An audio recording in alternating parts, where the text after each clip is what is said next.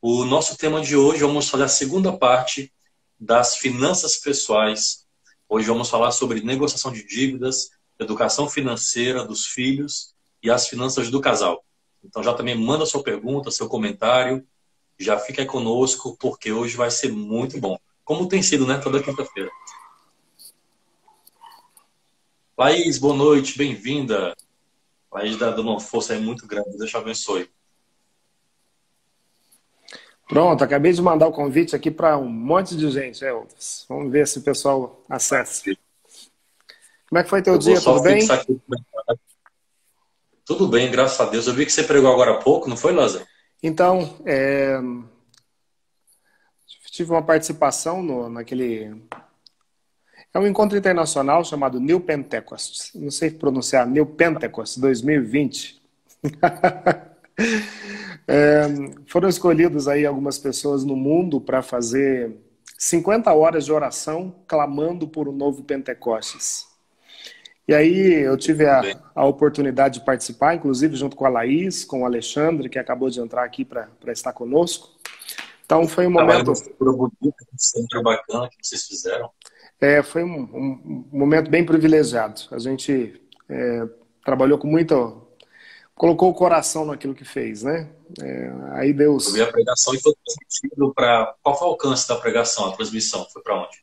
O Elvis, é, foi feito um site, né? Aí internacional. É, e assim, são 50 horas seguidas. São 50 horas seguidas. E aí as pessoas estão acessando o site, né? Foi divulgado no, no mundo todo. Então são várias línguas: português, espanhol, inglês.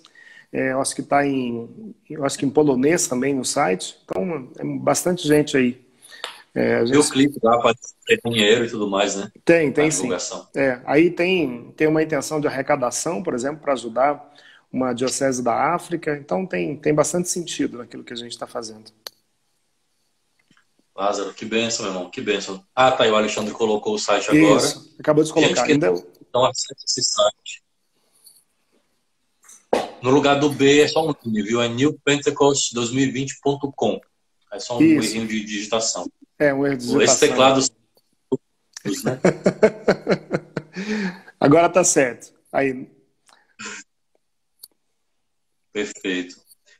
Lázaro, então, quer fazer as honras? Vamos. Ô Elvis, é, acho que a live passada foi bem bacana, né? Mas é, eu queria começar trazendo. Eu fiz uma pergunta inicial para você na semana passada a respeito se o dinheiro era algo importante ou não. Hoje eu quero começar te perguntando se o dinheiro é algo espiritual. Opa! Se o dinheiro é algo espiritual. Isso. Totalmente. Inclusive, eu já estava até com uma dica de livro aqui, ó. Deus, dinheiro e consciência. Muito bom. Quem que escreveu? Eu já adianto ele aqui. De fato, o dinheiro realmente eu vejo ele como, como algo espiritual. Né? O jeito que a gente é, ganha, gasta, guarda. A gente precisa desenvolver uma inteligência financeira, mas também espiritual para lidar com ele. Uhum. Tanto nos aspectos de consumismo, de egoísmo, né, para trabalhar essas questões, nos abrir à caridade, nos abrir às doações, solidariedade, o dízimo e também confiar que naquilo que a gente trabalha de maneira previdente, também Deus atua nos ajudando e colaborando com a sua providência. Então, realmente, é, nada que escapa ao ser humano, nada que é do ser humano escapa aos olhos do Evangelho, escapa aos olhos de Deus. Então, também o nosso trabalho, também o dinheiro. Ô Elvis, é, tem uma palavra que eu queria partilhar com os irmãos, que é aquilo que tem, eu acho que talvez gerado uma grande motivação tanto no meu coração quanto no teu, que é uhum. a frase do nosso querido o São José Maria Escrivá, né? Uma das frases que a gente tem partilhado. Para a grande maioria dos homens, ser santo significa santificar o seu trabalho, santificar-se no trabalho e santificar os outros com o trabalho. Então, eu penso que o enfoque de tudo isso que nós estamos trabalhando, de tudo isso que nós estamos conversando com, com os irmãos, tem essa conotação específica, uma visão espiritual de todas as ações que a gente desenvolve. É aquela questão do evangelho, você disse uma frase que eu acho que ficou marcada, que o evangelho ele precisa tocar o homem todo e todo homem. É isso mesmo? É isso mesmo. E essa frase é do Papa Paulo VI. Mas assim, eu, eu uso realmente para mim, para minha vida, porque eu acho ela muito profunda, muito verdadeira. Porque o evangelho ele tem que realmente alcançar todas as nossas realidades. Não só no púlpito, no microfone, mas também no nosso cotidiano, no mais ordinário da vida. É, é uma transformação que a palavra de Deus ela precisa fazer em nós, né? E, e eu vejo uma grande oportunidade para nós. Eu não sei, é, eu sei que tem irmãos que estão aí lidando conosco nesse, nesse nosso trabalho, que estão envolvidos, que são empresários, tem alguns que são gestores, inclusive. E eu vejo, por exemplo, a grande possibilidade dos irmãos, ou aqueles que estão empreendendo, ou aquele que, as, aqueles que estão na gestão de qualquer atividade, eu vejo essa função como uma grande oportunidade de tocar positivamente na vida das pessoas. Eu penso que é, você, por exemplo, fazendo a gestão hoje da coisa pública, os irmãos talvez no seu negócio, onde quer que nós estejamos plantados, como gestores, com responsabilidades, seja com responsabilidades na área do pessoal, responsabilidades, não sei qual é a responsabilidade que está na mão de cada um dos irmãos, mas onde Deus nos plantou, uh, eu percebo que o mundo precisa de homens de Deus na área do trabalho. É, eu sinto o chamado missionário, sabe, Alves? Eu sinto esse desejo de pregar o evangelho. É, já visitei, pela graça de Deus, o Brasil inteiro pregando o evangelho. E muitos irmãos, é, muitos irmãos algumas vezes perguntaram para mim, mas o Lázaro, é, você não tem vontade de entrar numa comunidade ou fundar uma comunidade? Olha, Elvis, o chamado missionário está dentro do meu coração. Mas eu uhum. sinto o chamado de Deus para tocar e santificar o mundo com o meu trabalho. Eu penso que é, gestores vivendo verdadeiramente cheios do Espírito, gerentes, donos de empresa, ou mesmo colaboradores. Né? Eu, enquanto um colaborador de uma empresa, se eu faço isso a partir dos princípios do Evangelho, eu posso transformar o lugar onde eu estou trabalhando. Perfeito. Para quem está chegando aí agora, nós, Lázaro e eu, temos feito essas lives de quinta-feira. Então, quem já está acompanhando já entende o, o objetivo e o foco dessa live, que é trabalhar justamente questões espirituais, mas também que alcance nosso mundo do trabalho, profissional, de gestão. E por isso, por isso o tema de hoje é vamos falar sobre finanças pessoais e providência divina. Então, quem já está conosco já está criando essa comunidade. E quem está chegando agora, né, primeira vez aqui conosco, muito bem-vindos. Nós vamos realmente falar dessas questões é, humanas, financeiras, corporativas, profissionais, mas também sempre com um olhar muito profundo na espiritualidade. Então, já aproveito para te convidar a ficar conosco até o final, porque antes da live acabar, vamos também ter uma surpresa, não é isso, Lázaro? Isso mesmo. Hoje nós temos um convite muito especial para os irmãos. Elvis, eu posso dar um testemunho? Perfeito. Na semana passada a gente fez, é, falamos sobre finanças pessoais. Foi tão boa essa live que a gente acabou fazendo uma parte 2. E aí, na quinta passada, eu fiz um breve testemunho da, da minha mudança né, de mentalidade com relação às finanças, de um grande endividado para colocar, começar a colocar essa, essa questão em ordem. E aí ficou um gancho para o Lázaro também falar dessas questões, como foi para ele esse desenvolvimento e saúde financeira. Como é que ele chegou lá? O Elvis, é, Há muitos anos atrás, eu sou profissional da área de contabilidade, então eu sou contador. É, trabalhava na área fiscal, na área tributária de um grande escritório aqui da cidade. E junto com um amigo, eu, a gente resolveu é, empreender. E resolvemos então, com alguns recursos que nós tínhamos, abrir o nosso primeiro escritório de contabilidade. É, o escritório se chamava Visão Contábil. É, e começo de negócio, Elvis. é, começo de negócio, é, você sabe como é que é.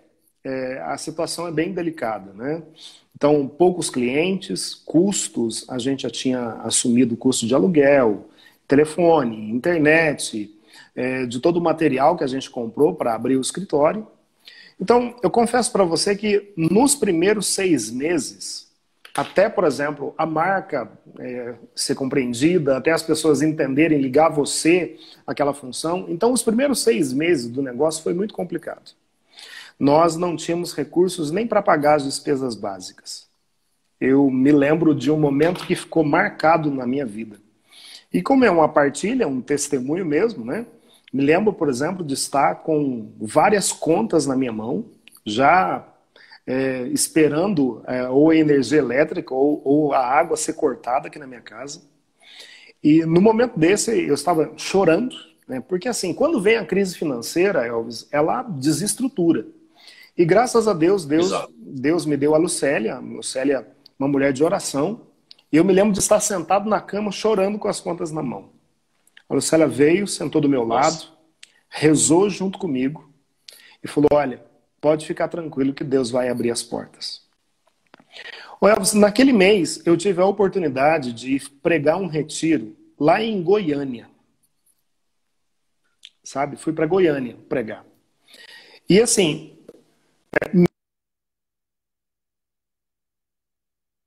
é um chamado de Deus. Então, mesmo vivendo todas essas dificuldades na vida, eu fui para a missão. E chegando lá, eu partilhei um pouco dessa situação que eu estava vivendo com um pregador lá de Goiânia. E esse irmão rezou comigo, Elvis. Ele rezou comigo e. Porque assim, quando a gente está numa situação financeira delicada, a gente não tem, por exemplo, às vezes, coragem de partilhar com os irmãos. E eu então, Exato. então partilhei com aquele pregador e ele me deu duas palavras ele me disse assim, Lázaro, é, você tem um crucifixo no seu escritório? Eu falei, meu irmão, eu não tenho. Ele falou, pois é, eu estou vendo um crucifixo em cima da sua mesa. Ele foi até livra, uma livraria, comprou o crucifixo e me deu, Elvis. Olha. E, e aí ele falou para mim o seguinte: eu sei que você está passando uma situação financeira difícil, e aqui eu estou dando um testemunho daquilo que aconteceu comigo eu não estou dizendo que aquilo que aconteceu comigo é uma regra ou que os irmãos podem fazer a mesma aplicação. Não é isso. Eu estou testemunhando. Porque para mim eu tenho essa visão espiritual do dinheiro. E muitas vezes a palavra de Deus ela diz que onde está o nosso tesouro, lá vai estar o nosso coração. E quando você está numa situação de endividamento, a nossa cabeça está onde? Você não, não, nem pensa direito, né? Você fica não, preocupado. Não consegue raciocinar. Não consegue. Não consegue. Não consegue ver claramente, decidir corretamente. E aquele pregador me disse o seguinte: falou, eu sei que você está passando uma situação financeira difícil, mas você tem devolvido o dízimo. Ô Elvis, naquela hora caiu como que uma escama dos meus olhos. Eu falei, não. Ele falou assim: pois é, faça um compromisso com Deus. Se você não pode fazer uma doação maior, se você faça um, um acordo com Deus, ele usou essa expressão. Se você puder dar 10 reais, devolva 10 reais. E minha gente, eu entendo perfeitamente a função do dízimo, eu entendo qual é a função do dízimo na igreja, que nada daquilo que eu tenho é meu, eu recebi de Deus. Nós somos, na verdade, gestores de bens que Deus quem nos deu. O dízimo é quando nós devolvemos a Deus, reconhecendo Ele como o centro da nossa vida e consagrando a Ele aquilo que nós temos. O Elvis, eu cheguei no meu escritório, conversei com o, os meus sócios e a partir dali nós começamos a devolver o dízimo do escritório. E eu confesso para você. Não só você, isso, do, do, do escritório. E eu confesso para você, Elvis, que dali a pouco, quando nós menos percebemos, o escritório estava aumentando, nós tivemos que contratar funcionários, nós tivemos que mudar para uma estrutura maior.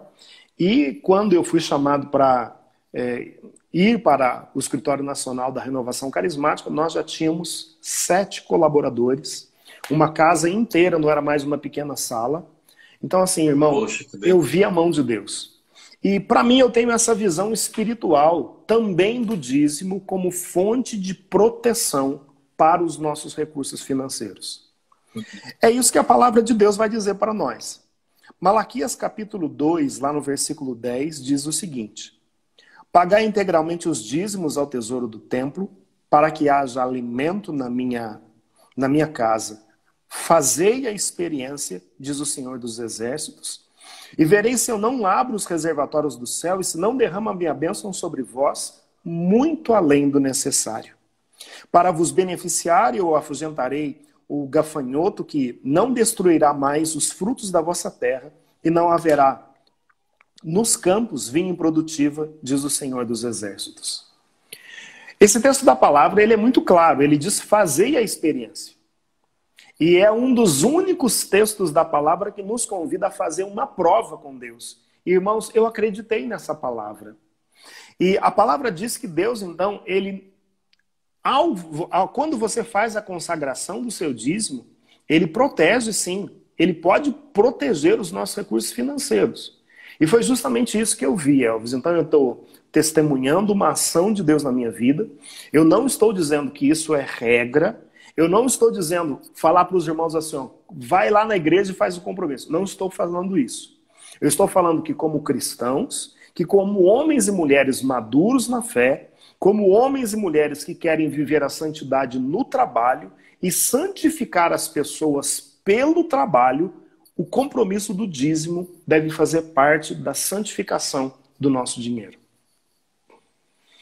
Perfeito, você, você falou tudo. Enquanto você falava, o José Carlos aqui comentou também de um livro da Amy Nogueira com Adriano, não lembro sobre o nome dele, sobre o segredo da divina providência. Eu estava aqui procurando, porque eu tenho ele, acabei de ler inclusive, Sim. recente, mas não sei onde está uma prateleira. É um livro interessante que ela fala justamente sobre isso a importância de devolver o dízimo, e essa expressão é realmente é a acertada, não é dar o dízimo, pagar o dízimo, é devolver. Como você disse, nós somos administradores, estamos devolvendo aquilo que Deus já nos deu antecipado. Então é uma obra interessante, em que ela concilia justamente isso que estamos falando aqui. Deus, ele é a causa primeira da providência, a providência divina. A né? providência, é a é, ela nasce de Deus. Deus é a causa, né? Ela nasce de Deus. Então é a causa primeira. Mas nós, Deus constituiu o ser humano como causa segunda, ou seja, para manter a obra de Deus, para manter a criação, para na solidariedade, na caridade. Então, Deus é causa primeira, com a sua providência, e o ser humano, pela providência, ele é causa segunda, né? e aquilo que nós chamamos então de, de previdência. Isso é, é fundamental entender. E aí, Lázaro, você falou algo muito importante, porque assim, nós temos coragem para falar os mais diversos testemunhos. Então, Estava carregando com o notebook. Tem gente que, por exemplo, se aconselha, se abre com os irmãos em partilha, fala de, de pecados graves em partilha, em oração. Fala até da vida íntima de casal, mas não tem coragem de falar das questões financeiras. Justamente. Dizer, tamanha intimidade, tabu, não sei, ou vergonha que nós temos. E acabamos levando uma vida meio que de aparência. Não é que você também vai chegar para as pessoas e soltando o verbo como está a sua situação. Mas vejo tanto que essas questões são tão não faladas que a gente fala de tantos pecados, fala da vida íntima, mas não fala da vida financeira. É. Quando a gente fala, por exemplo, de. É, hoje, no mundo corporativo, se fala muito da questão de sucesso. É quando você, por é. exemplo, tem uma posição de destaque, quando você, por exemplo, é, conseguiu crescer em determinada posição, quando você é, consegue fazer a tua empresa é, dar lucro, alguma coisa nesse sentido. Para mim, Elvis, sucesso é equilíbrio. Perfeito. Então, quando eu consigo equilibrar a minha vida profissional, a minha vida, prof... a minha vida espiritual e a minha vida pessoal, eu penso que aquela pessoa que conseguiu fazer isso é uma pessoa de sucesso. Nós não estamos tratando aqui de uma teologia de prosperidade.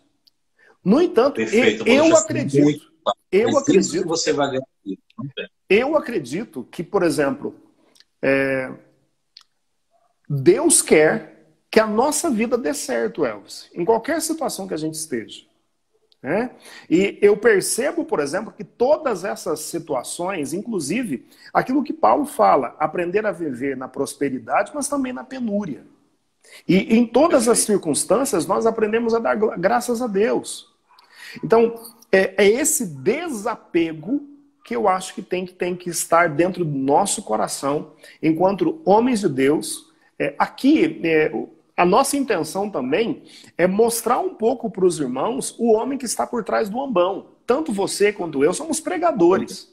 Mas por trás do ambão tem um profissional, tem um pai de família, tem um esposo, tem uma pessoa que tem um convívio na sociedade. Então, há uma responsabilidade em cada uma dessas nossas ações que precisam ser permeadas pelo poder transformador da palavra de Deus. Lázaro, não, não conseguiria falar melhor, exatamente isso. Às vezes eu até brinco, né? Eu gosto de uma pregação que ela chegue e alcance na realidade humana também, né?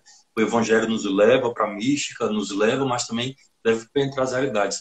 Então eu brinco, olha, o evangelho, a nossa pregação tem que chegar às pessoas que na sua casa tem alguém enfrentando problema de droga, problemas de, de desavença, de, de, de falta, de penúria, que recebe aquelas ligações de São Paulo, né? Aí eu brinco assim, gente, quem é de São Paulo também recebe ligação de São Paulo, né? e assim, como é que a gente faz então, para equilibrar isso? Então, durante muito tempo, né? Também fui um grande devedor. Eu lembro aqui de um caso, lá nos meus, sei lá, 17, 18 anos, eu fui office boy. Uhum. E não era esse tempo que eu já de moto, não era tudo seguro, não. É eu andava de ônibus com muito cheque, com muito dinheiro e arriscando mesmo. E aí eu fui resolver uma, uma conta da empresa que, que eu trabalhava no Serasa, daqui de Fortaleza. Eu lembro de uma cena que quando eu estava entrando no Serasa lotado, um rapaz estava saindo lá de um dos guichês, deve ter feito o pagamento da, da conta, se ajoelhou no meio daquele salão lá lotado e bradou muito alto, assim, orando, sabe? Obrigado, meu senhor. Nunca mais eu entro numa dessas. e assim, quer dizer, imagina o histórico que ele vivia, talvez de anos endividado, né? Sabe-se lá o tanto que ele passou, o tanto que ele deixou de conquistar, se privou para finalmente um dia conseguir sair da dívida. E assim, quantos de nós, eu também já caí em SPC, já esperei os cinco anos para o cheque, o cheque é, sair, né? Aqueles cinco anos para fazer SPC, mas a dívida ela não caduca, viu, gente? A dívida está lá, é só a cobrança. Enfim, tudo que for de errado que você puder pensar de lidar com as finanças, eu já fiz. Então, assim, a exemplo de você, eu também testemunho de, na prática, de quanto a oração, a vida espiritual, mas também a inteligência financeira, isso em conjunto, ela colaborou né, e a providência, enfim, colaborou para um equilíbrio, uma saúde financeira mais adequada. Então, tudo que você imaginar de errado, eu já fiz.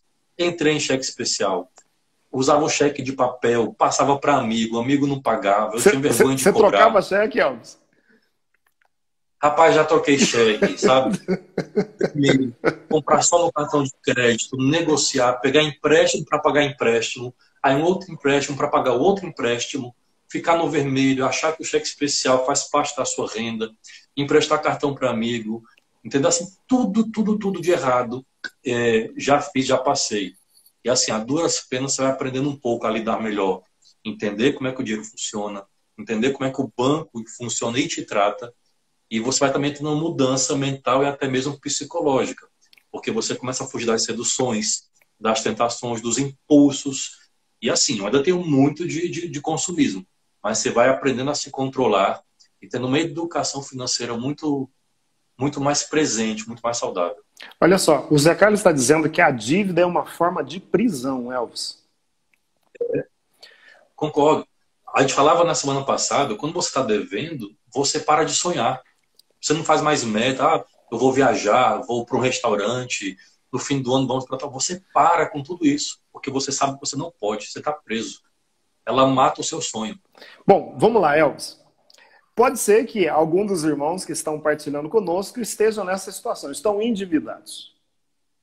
Isso. Então, se é teu caso, por exemplo, tem a Leila que está aqui conosco, que é empreendedora, tem outros irmãos aqui que eu tenho certeza que estão também ou empreendendo ou talvez estão nesse contexto de dívidas.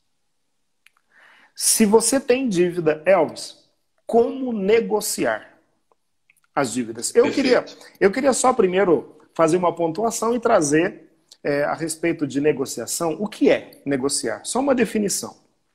A negociação é um meio básico de construir o que se quer de outra pessoa. é uma comunicação bidirecional concebida para se chegar a um acordo. Quando uhum. você e o outro lado têm alguns interesses em comum ou que sejam também interesses que são opostos. Então, Perfeito. a negociação é uma comunicação bidirecional né, que tem um objetivo: chegar a um acordo.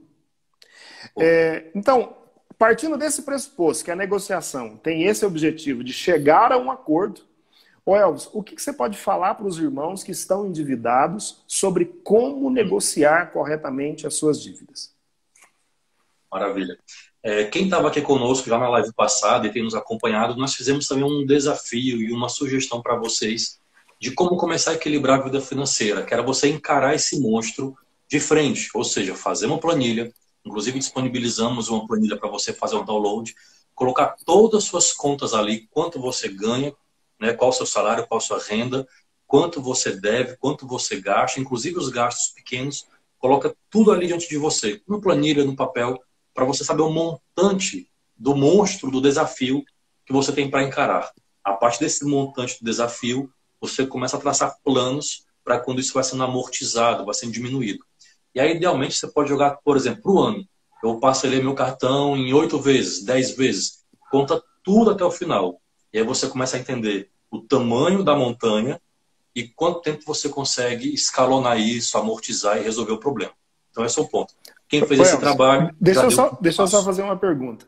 Os irmãos que estão ah. acompanhando conosco, vocês fizeram um download da planilha, da ferramenta que ah, nós disponibilizamos? Conseguiram usar ela? Como é que está isso? Partilha um pouco aí com a gente isso, enquanto o Elvis vai falando.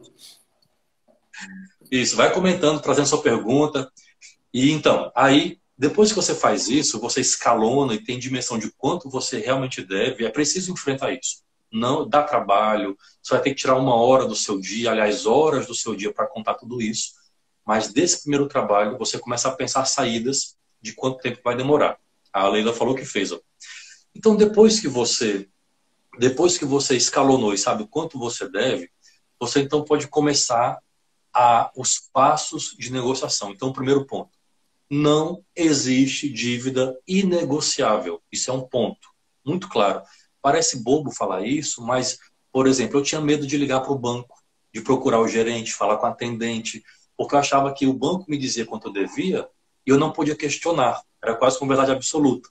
Então, não existe dívida negociável. Você recebe aquela carta cobrança, aquela carta do Serasa e aquele número negrito de quanto você deve, te assusta. Mas lembre-se que ali está cheio de juros compostos embutidos, você pode ligar para o atendente, você pode procurar agência bancária, toque bancária.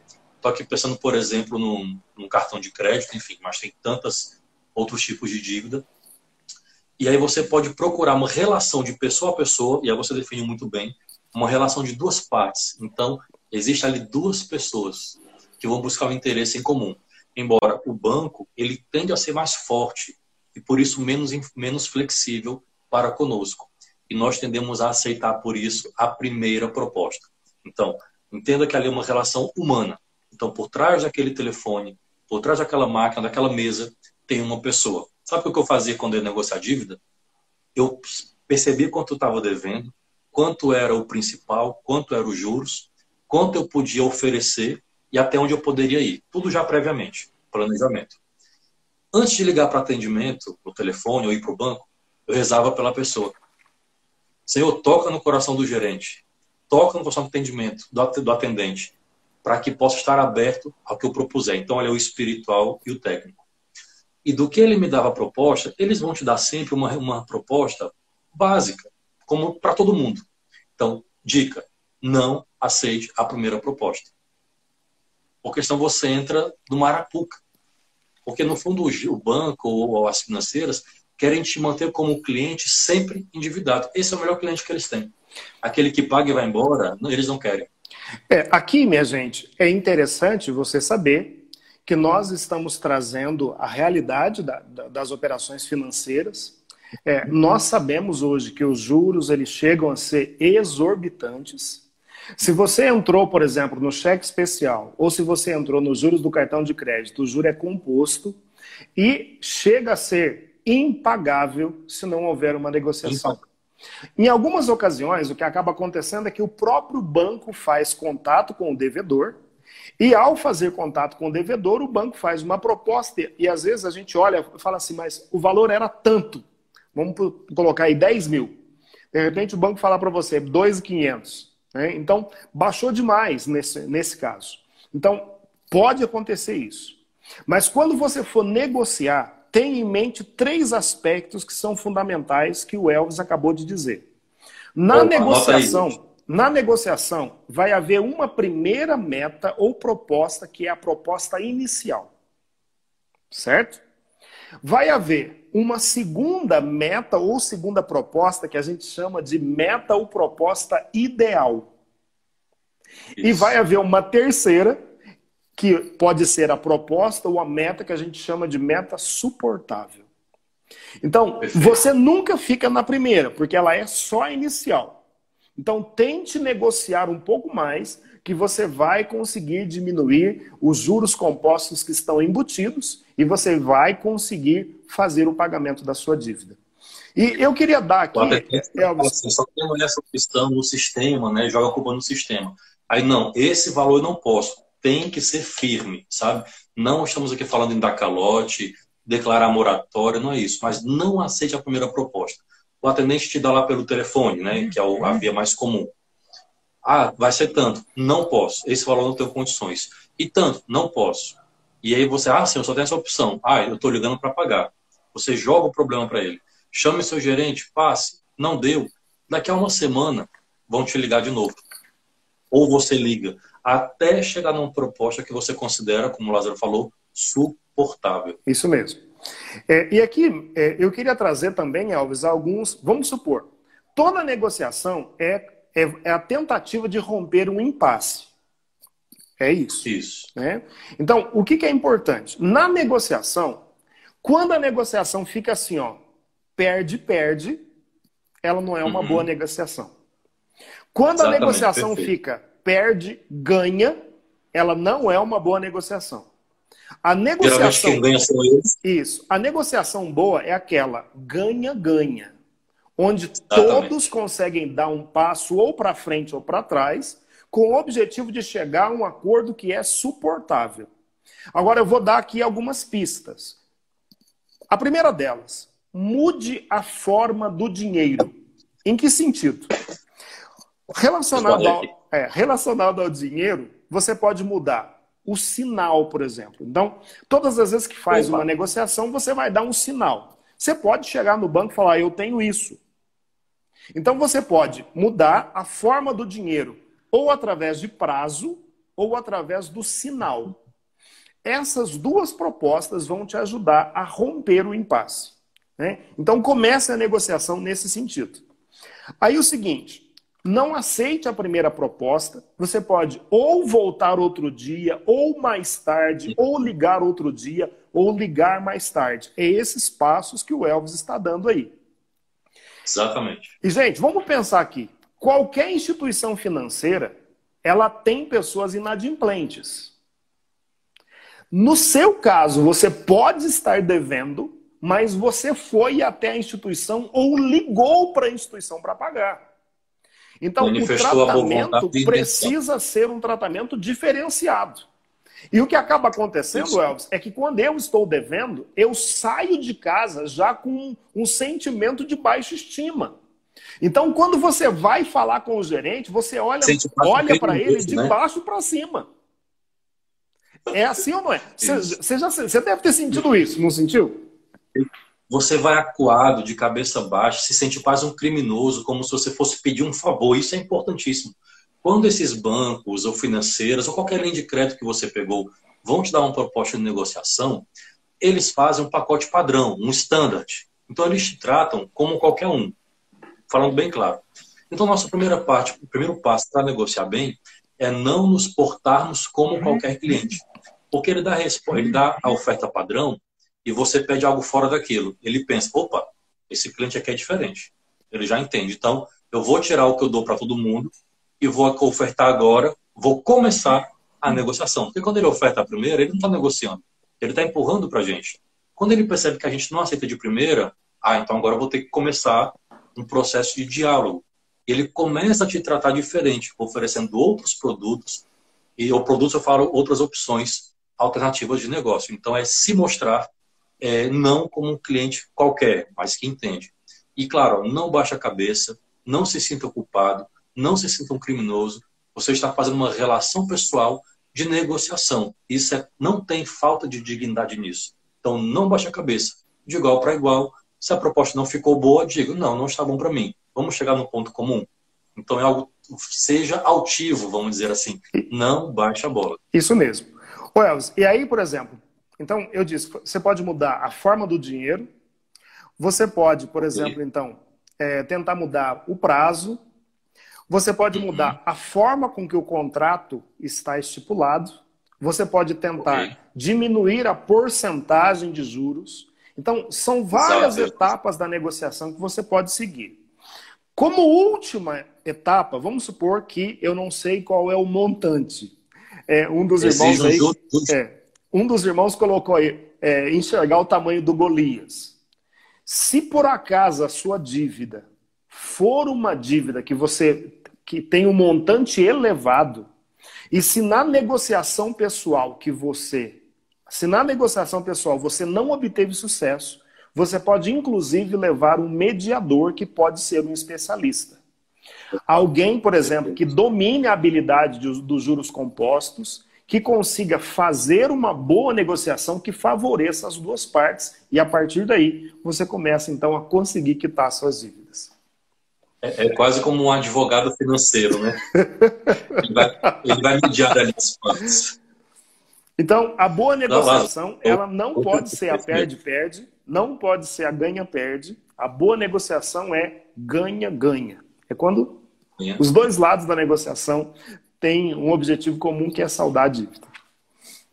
Tá claro isso, minha gente? Alguém tem alguma dúvida? Quer fazer aqui isso. alguma. Ó, a Laís está dizendo aqui que negociar é justo, que é, vergonha é roubar.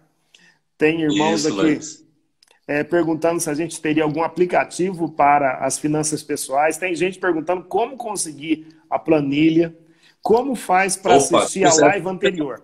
A live anterior, ela está postada no meu canal do YouTube e no canal do YouTube do professor Elvis. Então você pode assistir em qualquer um dos dois canais. E também nós estamos salvando no IGTV do nosso Instagram, né, não é, Elvis? Exato. E a Exatamente. planilha. A planilha, eu coloquei um link para download no meu Facebook e o Elvis colocou para download. Está no Instagram, Elvis? Está no Instagram. No meu Instagram, eu fiz um campo lá, destaques, uma bolinha lá de destaques com o nome downloads. Então, todo o material que a gente já colocou e vai colocar daqui para frente, está tudo concentrado lá. Já tem a planilha financeira, uma planilha de gestão de tempo, que é um teste, e um modelo de agenda para você controlar o seu tempo. E hoje também, ao final dessa live, vamos ter um outro brinde, uma outra surpresa para vocês, tá? Então, tá no Instagram, tá no YouTube, no Facebook do Lázaro, então tem muitos canais. Aliás, já aproveitar para vocês também seguirem a gente também no YouTube, porque a gente está querendo fazer o canal crescer, porque quando chegar a mil pessoas, nós conseguiremos fazer uma live com mais tempo de duração. Isso. E nós queremos dar para vocês uma masterclass ao vivo pelo YouTube, mas ele só permite a partir de mil inscritos. De mil inscritos. Elvis, é, a Helena, tua filha, está com quantos anos? Tem cinco anos. Cinco anos. E já está abrindo com dinheiro, viu? Helena foi uma, uma bênção de Deus na sua vida, né?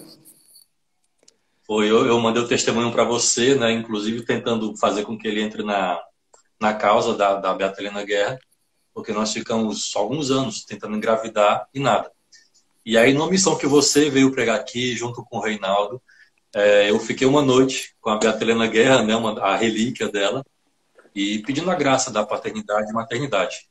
E aí, pouco tempo depois, minha esposa engravidou, Helena nasceu, e já sabíamos ali, ó, ah, tô grávida, eu sei que vai ser menina, porque tinha aí a graça, o dedo da Beata Helena Guerra. Então o nome dela é Helena, sem o H, né, com E, na mesma forma do nome da Beata Helena Guerra, uma homenagem. Rapaz, isso... Aí eu brinco que ela é madrinha do céu.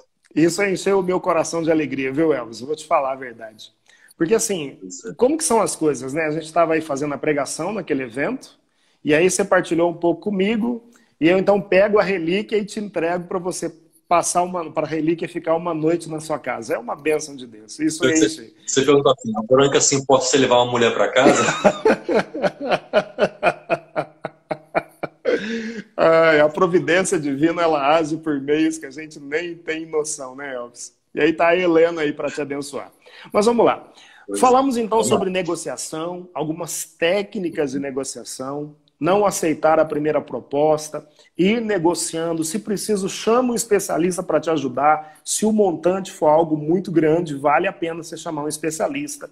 Vale a pena você pegar o especialista para refazer os cálculos que o banco está apresentando para você. Tá? Agora o seguinte, Helena está com 5 anos, Elvis. Isso. Como é que você faz para fazer educação financeira de uma criança?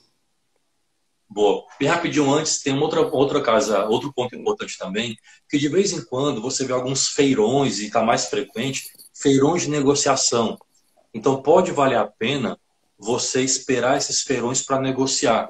Então, quantas vezes nós, eu já tive dívida altíssima em banco, sei lá, 5, 6 mil reais, quando chega uma época do ano, ele baixa ali para 600, Sim. 800, 1.500, e aí fica muito mais cômodo ao bolso. Então, esses feirões, procurar o Serasa para negociar, o Refis, né, para quem é pessoa jurídica também, tratar os impostos. Então, esses feirões valem muito a pena. Muito e claro, quando nós começamos a tratar com educação financeira, lembrando que no Brasil em particular, a gente teve um momento da história nossa recente que ganhamos muita linha de crédito, mas com isso não veio uma educação financeira. Justamente. Desestabilizou muito. Então, nós pagamos aqui uma questão histórica.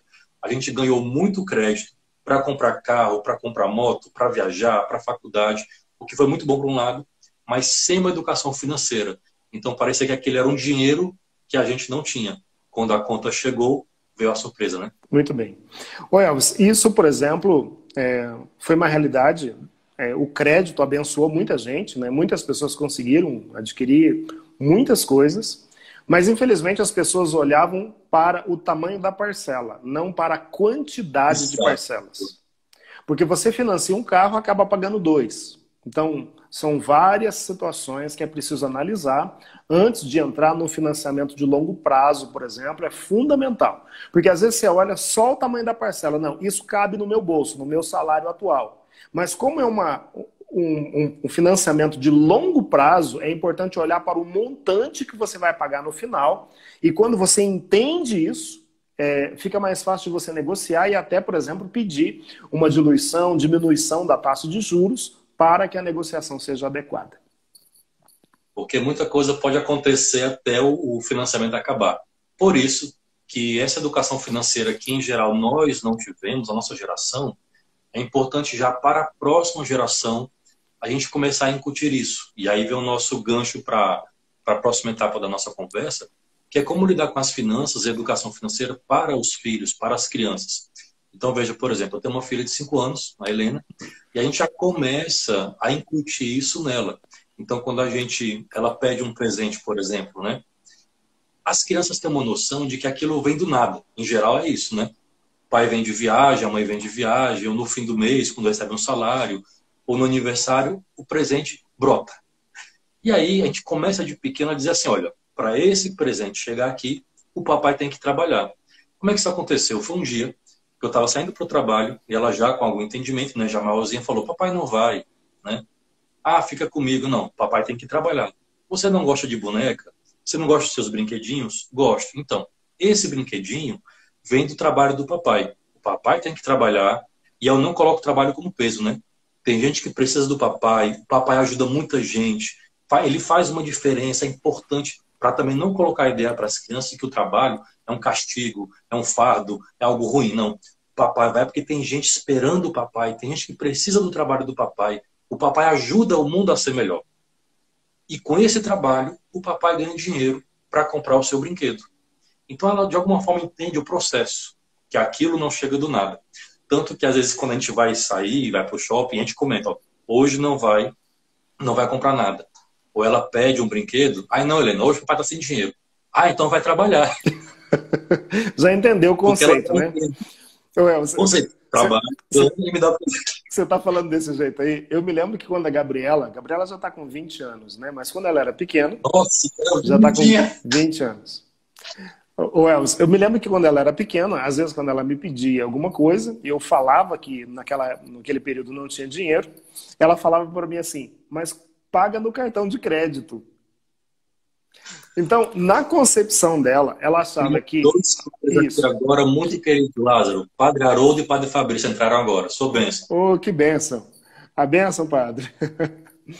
então, a Gabriela, ela tinha o conceito, Elvis, de que quando você passava no cartão de crédito, não precisava pagar.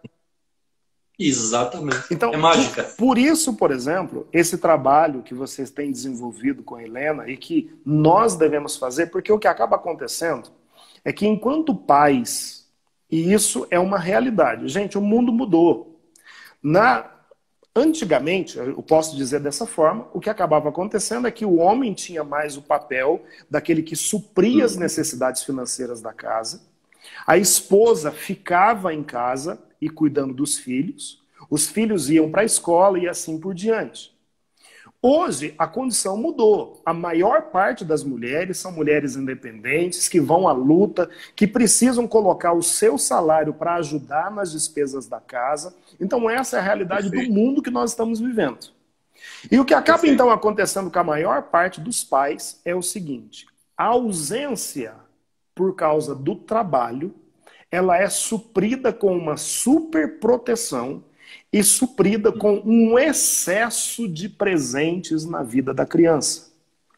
E essa criança, então, ela fica mimada e começa a ter esse pensamento que o brinquedo, a boneca, sai do nada. E nós estamos com uma geração que não sabe mais ouvir a palavra não. Perfeito. É, minha gente. Para você ter uma ideia. Pode partilhar, Elvis. Só para você ter uma ideia, é, eu comprei aqui um brinquedinho, falando de brinquedo, né? Que é uma caixa de, de supermercado. Tem um negócio que aperta, o laser do mercado, tem a bichinha do cartão. E aí comprei umas moedinhas de plástico e, e dinheiro. De vez em quando a gente vai brincar de mercado. Então ela, ela diz, papai, você agora, é você agora é a moça do caixa. Você agora é o cliente. Você agora é não sei quem. Então a gente troca os papéis. Então quando ela está lá atendendo, eu digo, quanto é que é isso? Ela, é tanto. Então ela pega o dinheiro do caixa, me dá o troco, compra o valor. Ah, isso aqui não dá. Na cabeça dela, né? Isso aqui não dá, isso aqui dá. Para já entendendo o conceito do trabalho, do dinheiro, de que isso eu consigo comprar tanto, isso não dá. Então, de uma maneira lúdica, né, passando o cartão, usando o dinheiro, diz que pode, que não pode, já para colocar uma educação financeira de cedo. E brinca, se diverte, e eu tô ali educando, né? Então, é, é fundamental isso, porque Olha só o que vai dizer o livro dos Provérbios, no capítulo 22, no versículo número 6. Ensina a criança o caminho que ela deve seguir, e mesmo quando envelhecer, dele ela não se afastará. Então, Elvis, essa palavra ela é poderosa para os nossos dias e é, talvez os irmãos que estão aqui partilhando conosco estão vivendo a realidade da paternidade de uma criança em casa, talvez os empresários ou gestores que estão aqui conosco estão vivendo, por exemplo, com essa concepção. É, e alguns casos, por exemplo, há um peso na consciência dos pais que os leva a, a uma compra desenfreada, tentando suprir o momento que às vezes dá de ausência. Né? Então, é fundamental isso, minha gente. É saber educar da forma certa. E aí, é, você se lembra quando nós falamos da gestão do tempo, Elvis? Sim, sim. Na gestão do tempo, nós tratamos sobre o agora. Né? O Perfeito. que acaba acontecendo é que na educação dos filhos, muitas vezes a gente não vive o agora, e viver o agora é estar completamente presente em um momento que talvez seja único. Esse momento, talvez, ele pode ser o momento onde você vai ensinar uma lição, o momento onde você vai ajudar os teus filhos a guardar os brinquedos, qualquer momento que seja, o momento da leitura de um livro, assistir um filme, é estar de todo presente. É, e aí, como a gente não vive esse agora, a gente vive nessa, nessa nesse, como é que chama aí? O, você disse lá o círculo do, do, do rato, como é? é roda a do corrida rato. dos ratos. A roda dos ratos. Corrida dos ratos. A gente vive é nessa... Correndo naquela esteira sem sair do lugar. Isso, não sai do lugar. E então, acorda, trabalha, volta à noite, dorme, acorda, trabalha, nesse ciclo, sem avançar. Isso mesmo. Então, educar desde criança, especialmente sabendo o valor que tem cada coisa é fundamental, porque quando a criança escuta o não, ela esse não, ela precisa entender o que tem por trás do não. Não é, por exemplo, a dureza de coração, mas talvez é, é a educação. É, não dar tudo a todo momento é fundamental para que a criança seja bem educada.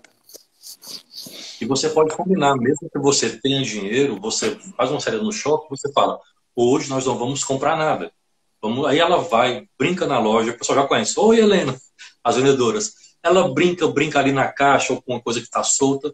Brincou ali meia hora, 20 minutos, saímos da loja, tá ótimo, virou um parque de diversões. Então, fazer os acordos. E até porque, assim, as crianças, elas têm o que nós não temos, o tempo a favor. Então, se a gente dá uma educação financeira de cedo, nós hoje estamos, talvez, uma geração não educada financeiramente, então, para fazer uma previdência, não tem mais tanto tempo de, de, de poupar tanto, né? Para fazer uma apostadoria segura, você tem que aportar um pouco mais. Uma criança de 3, 4, 5 anos, você põe 50 reais por mês, 100 reais por mês, não lhe rouba muito do orçamento, mas ela tem uma garantia, porque é longo prazo, ela tem um tempo a seu favor. Então, assim, imagine você conseguir se organizar financeiramente e tirar do seu orçamento 50 reais que seja, para o seu filho que é pequeno, que acabou de nascer.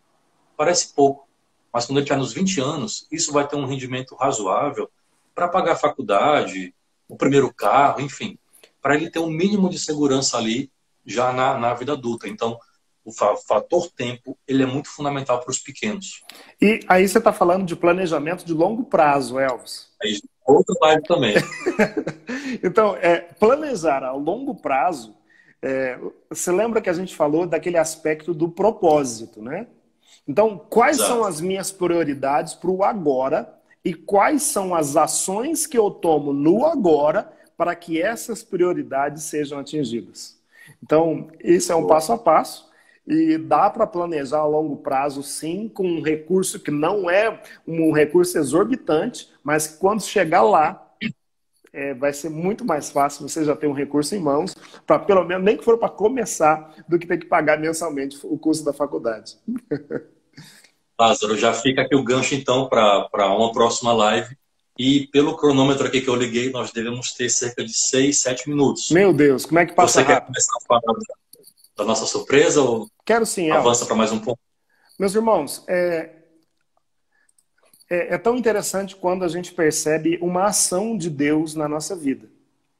É, Elvis e eu sempre tivemos esse contexto daquilo que a gente partilhava desde o início, de que o Evangelho precisa transformar toda a nossa história de vida.